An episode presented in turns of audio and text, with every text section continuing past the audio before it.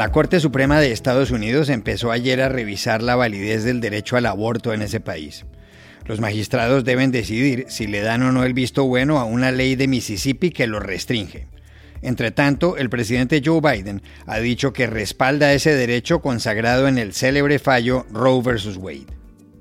I, didn't see any of the debate today, uh, the presentation today, and uh, I support Roe v. Wade. I think it's a rational position to take. And, uh, and I continue to support it. Para los analistas, los argumentos expuestos ayer por los magistrados hacen presagiar que la sentencia de la Corte puede echar abajo el derecho al aborto, autorizado por ese tribunal en 1973.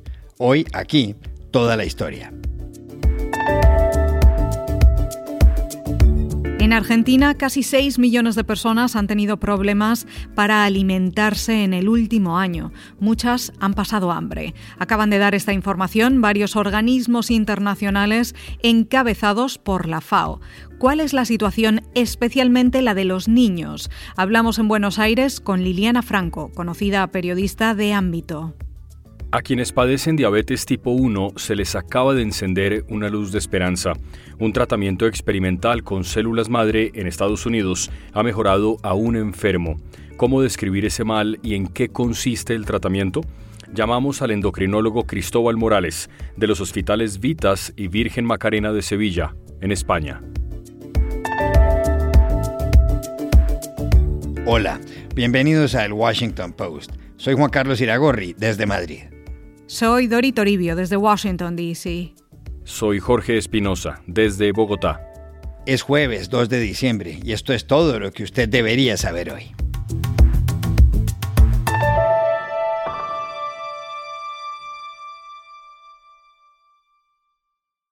Desde ayer por la mañana, la Corte Suprema de Justicia de Estados Unidos somete a una revisión el derecho al aborto en ese país. Hay quienes dicen que podría incluso llegar a restringirlo.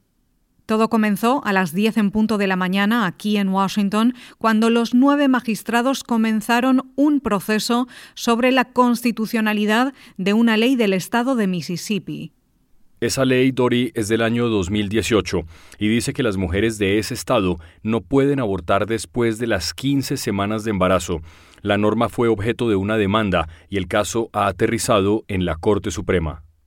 Lo que pasa, y aquí está el fondo del asunto, es que la ley de Mississippi dice algo distinto a la histórica sentencia de la Corte Suprema de 1973, del caso Roe vs. Wade, que autoriza a las mujeres a abortar hasta las 24 semanas de gestación. Por eso, Robert Barnes, periodista de este diario, The Washington Post, dijo ayer que este es el desafío más importante en décadas con respecto a Roe versus Wade, que dio a la mujer el derecho constitucional a abortar. Well, this is the biggest abortion case that the court has heard in decades. Uh, since the last time it was asked to reconsider the precedent set in Roe v. Wade, which said that a woman had a constitutional right to an abortion. La sentencia Roe vs. Wade se produjo en enero de 1973. El pleito había empezado casi tres años antes en Texas, cuando una mujer llamada Norma McCorvey, que se puso por nombre Jane Roe, pidió abortar. McCorvey argumentaba que su embarazo había sido producto de una violación, pero el fiscal de Dallas, Henry Wade, no estuvo de acuerdo y de apelación en apelación el expediente fue a parar a la Corte Suprema. La cuestión, Dori, está ahora en manos de los jueces de la Corte, que empezaron deliberaciones ayer y que pueden tomar una decisión hasta finales de junio del año que viene. Hoy la Corte es mayoritariamente conservadora. Lo son los jueces Clarence Thomas, Samuel Alito y otros tres que fueron nombrados por Donald Trump, Neil Gorsuch, Brett Kavanaugh y Amy Coney Barrett. Aparte de esos cinco, hay también un conservador moderado que es John Roberts, el presidente del tribunal. En la otra orilla, los liberales son tres, Stephen Breyer, Sonia Sotomayor y Elena Kagan. La determinación que adopten versará sobre un tema crucial, porque en Estados Unidos la Constitución no contempla el derecho al aborto, es una sentencia judicial la que lo protege. Ayer se oyeron en boca de los magistrados en Washington argumentos de lado y lado, y eso, según los expertos, anticipa el contenido de lo que determinen en algunos meses. Por eso llamó la atención la intervención del presidente del tribunal, el señor Roberts, cuyo voto es clave. Y es que, según algunos, él dio a entender que votará en apoyo de la ley de Mississippi. Todo porque Roberts preguntó lo siguiente. Si el asunto es que la mujer debe decidir si le pone fin a su embarazo o no, ¿por qué 15 semanas no son tiempo suficiente? If you think that the issue is one of choice, uh, uh, that women should have a choice to terminate their pregnancy, um, that supposes that there is a point at which they've had the fair choice. If it really is an issue about choice, why is 15 weeks not enough time?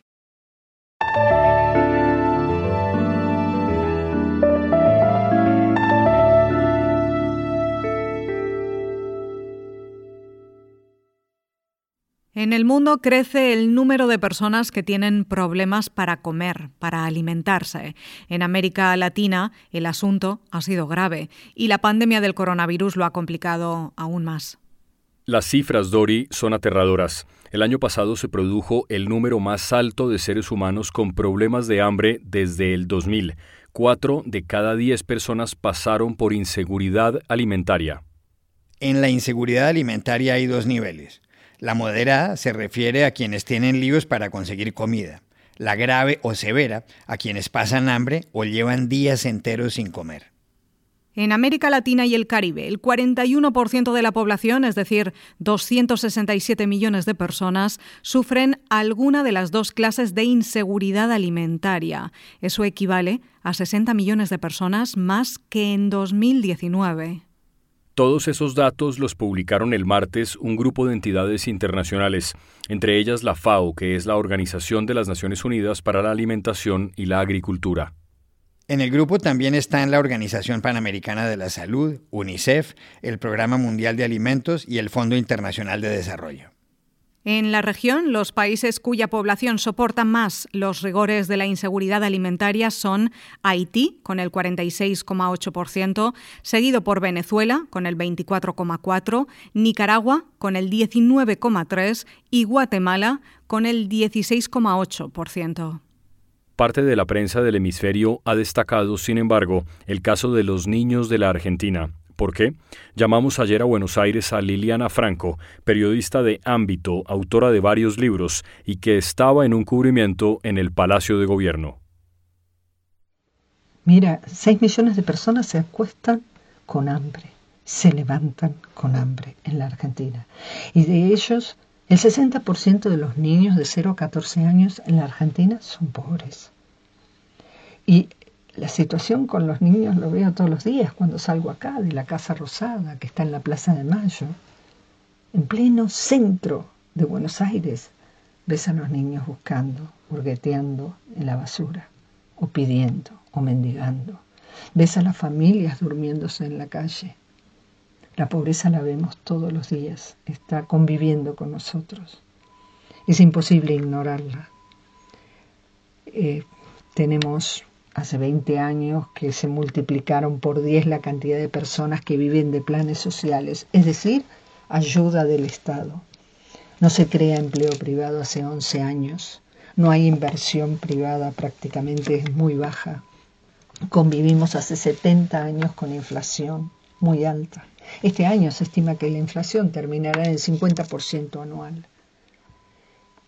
Y otro dato, nuestros chicos, a pesar de tener escuela gratuita, en las pruebas PISA ocupamos el puesto 61 de 65 países.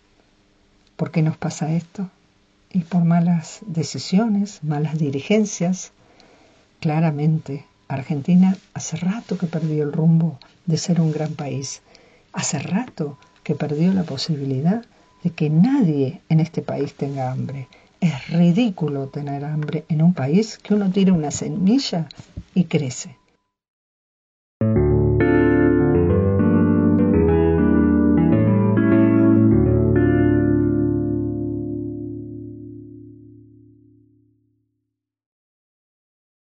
El sábado, el diario The New York Times dio una noticia optimista para las personas que padecen diabetes tipo 1.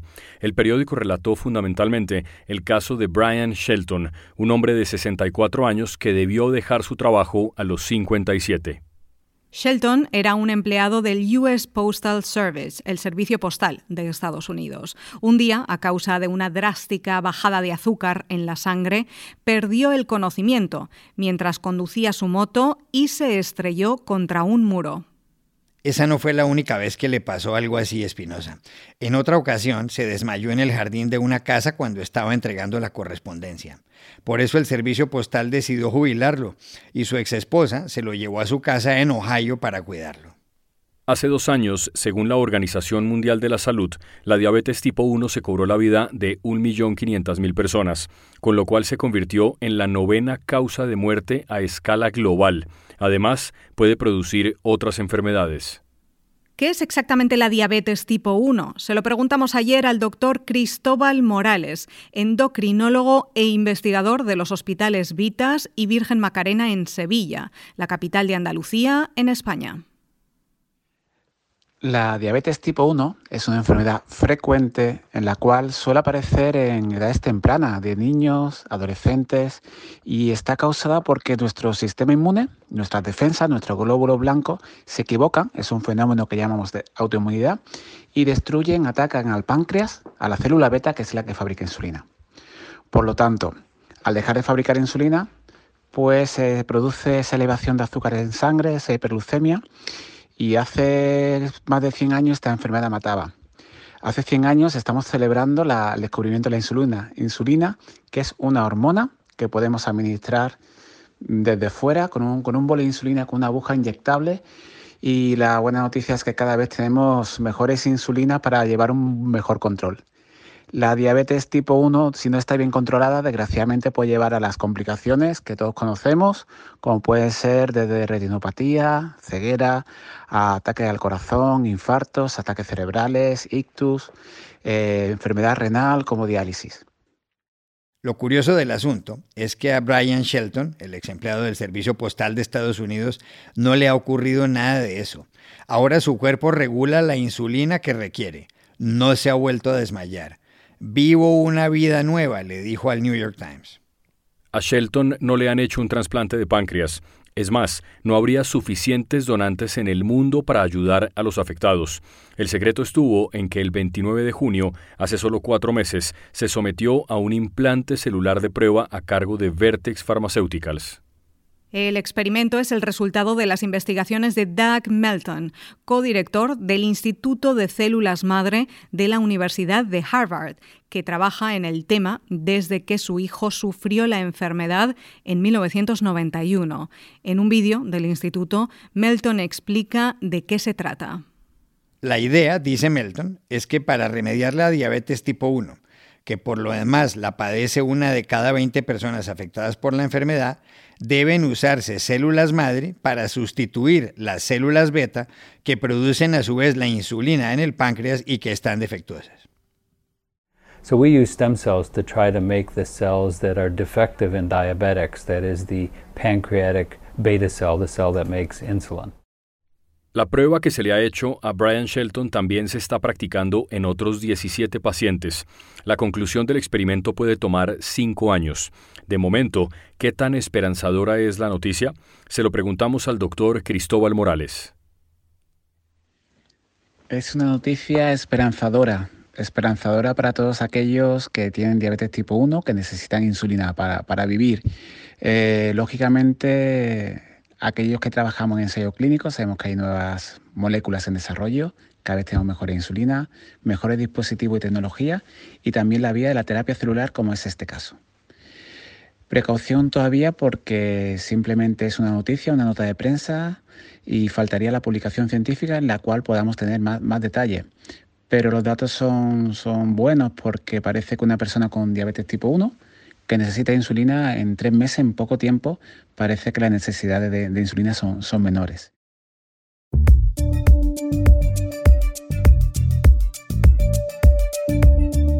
Y estas son otras cosas que usted también debería saber hoy.